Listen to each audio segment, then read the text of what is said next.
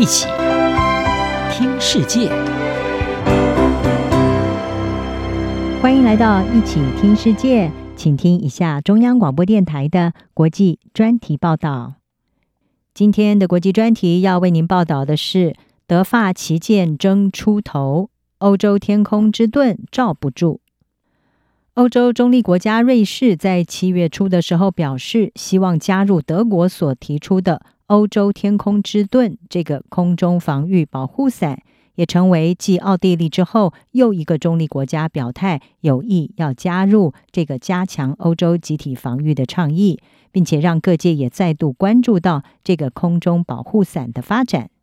在俄罗斯入侵乌克兰震惊全球，升高了欧洲强化防卫的急迫感之后，德国总理肖兹因此就发起了一项欧洲天空之盾的计划，目的是在透过欧洲国家统一采购防空装备还有飞弹，来建立欧洲的防空和飞弹防御系统。简单的说，也就是加入这一项联合防空计划的国家，将共同的采购短程、中程还有长程飞弹系统，以集体空中防御机制来因应俄罗斯的威胁。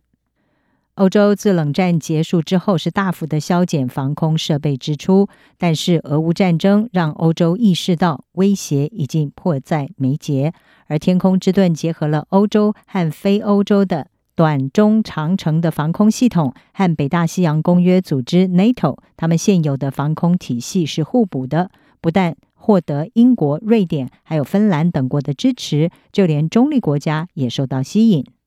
但是德国这项倡议并没有在欧洲凝聚共识，以法国为首的部分国家并没有加入，而肖兹也面临着法国总统马克宏的挑战。主要的争端是在于欧洲天空之盾预计要采用德国、美国还有以色列的装备，但是呢，在这项议题上，法国一直希望欧洲可以建立起自己的军备体系，避免过度依赖非欧洲体系的国家。巴黎方面是主张应该要使用欧洲自制，而不是采购美国和以色列的设备来打造主权防空系统。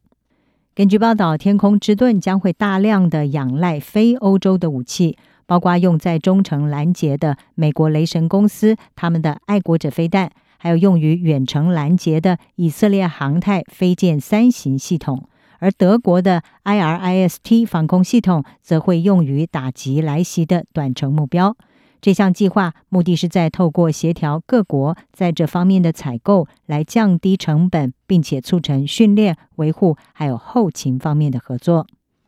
但是法国和波兰一直抵制这项计划，因为这项计划攸关天价合约。到了二零三零年，光是德国和法国预计就将要斥资一百亿欧元，大约是一百零八亿美元，在防空设备上。作为世界最大的武器出口国之一，法国他一心想要推广自己制造的中程防空飞弹，而且已经和比利时、塞浦路斯、爱沙尼亚以及匈牙利签署了意向书，将会联合采购欧洲军火业者 MBDA 飞弹系统公司他们制造的法国西北风防空系统。马克宏他表示，从长远来看，欧盟需要拥有自己的战略自主权，而不是透过北约过度的依赖美国。他认为，建立战略自主权的关键就在于建立欧洲国防工业，并且在欧盟内部采购。他也强调，防空首重战略，非欧洲国家的东西比较难以管理，因为会受制于时程安排、优先顺序，有的时候甚至需要第三国的授权。对于欧洲在联合防空议题上的意见分歧，英国《金融时报》是报道，欧洲各国军事预算都在增加，但是却各有工业利益的考量。马克宏认为，对美国和以色列武器的依赖是对他追求欧洲战略自主概念的直接冲击。而根据指出，光是以色列武器订单的价值就逼近了四十亿欧元，大约是四十四亿美元。事实上，被称为欧盟双头马车的德国和法国，在这个议题上已经成了两个派系的领头羊，彼此对于最佳的设备、系统还有发展的时间表各有不同的看法。柏林方面认为，投资于美国、以色列和德国制造的解决方案是更为务实，而且能够尽快的提供保护，而不会等上十五年。巴黎方面则是认为，从长远来看，依赖欧洲自己开发的技术会更加的安全。欧洲新闻台是报道国际战略关系研究所的专家茂穆尼，他认为。欧洲需要在短期，也就是比较偏向德国的做法，和长期，也就是更偏向法国的做法，这两者之间取得某种平衡。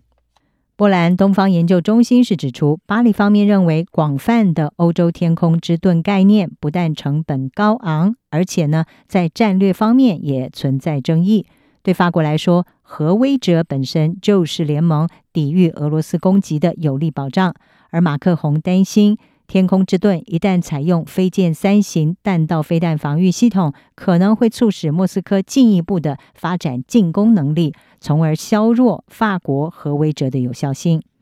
不过，在德国和法国的分歧似乎短期内难以化解之际，也有一些专家认为，比起巴黎和柏林在防空问题上的分歧，更重要的是确保所有系统能够在实践中共同的运作。德国国际安全事务研究所的专家瓦克斯他说：“可以相互操作性才是关键，没有必要让所有北约国家都部署相同的系统，但是这些系统必须要能够相互操作，并且整合在同一个架构之下。”